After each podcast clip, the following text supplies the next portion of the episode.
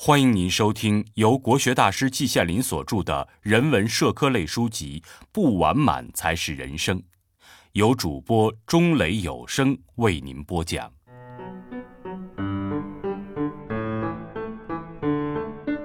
再论包装，一个值得担忧的现象。我在这里写的值得担忧，不限于中国，而是全世界。我曾写过一篇论包装的文章，内容主要是谈外边包装极大而里边的商品极小的问题。现在这一篇再论包装，主要谈的是外面的包装和里边的商品的价值问题，重点有所不同，而令人担忧则一也。我先举一个小例子，最近有友人从山东归来，带给我一些周村烧饼。这是山东周村生产的一种点心，佐料异常简单，只不过一点面粉、一点芝麻，再加一点糖或者盐，用水和好，擀成薄皮儿，做成圆饼，放在炉中烤干，即为成品。香脆可口，远近闻名，大概已经有几百年的历史。因为成本极低，所以价钱不高。过去只是十个或者八九个一摞，用白纸一包即可出售。烧饼吃完，把纸一揉变成垃圾，占地也不多。常言道啊，士别三日，当刮目相看。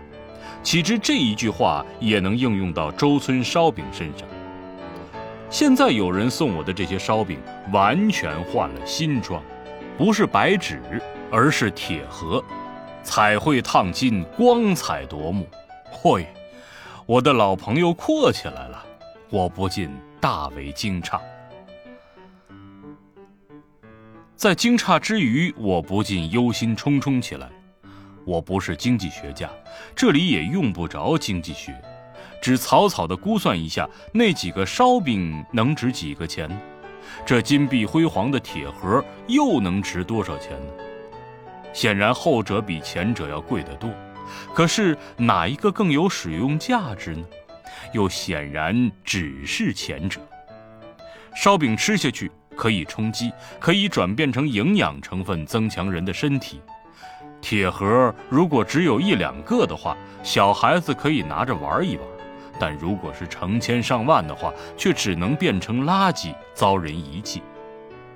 我在《论包装》里提过那些大而无当的包装，把其中小小的一点商品取出来之后，也都成为了垃圾。这有点像中国古书上的一个典故“买椟还珠”，但是这个典故不过是讥笑舍本逐末、取舍不当而已。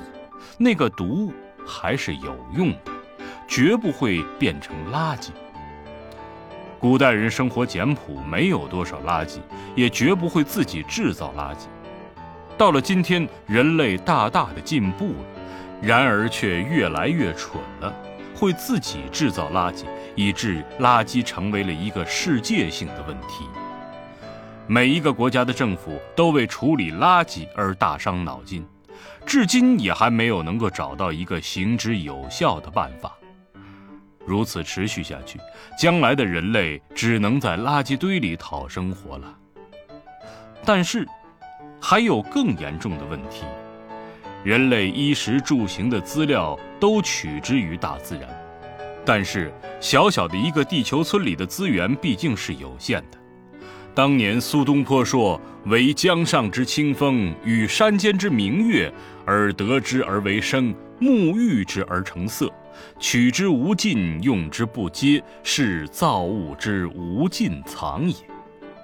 东坡认为造物无尽藏是不正确的，造物是有尽藏的，用之是有节的。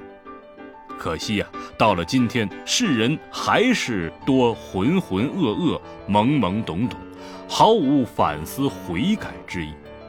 尤其是那一个以世界警察自居的大国，在使用大自然资源方面肆无忌惮的浪费，真不禁令人发指啊！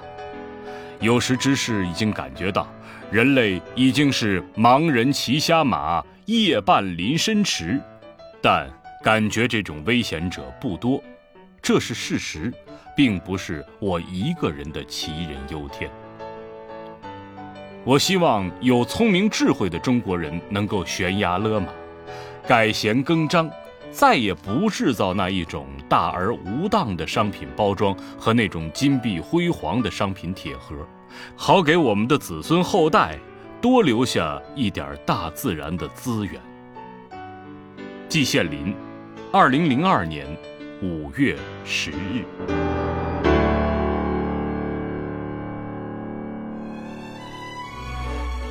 亲爱的听众朋友，本集已播讲完毕。感谢您的收听。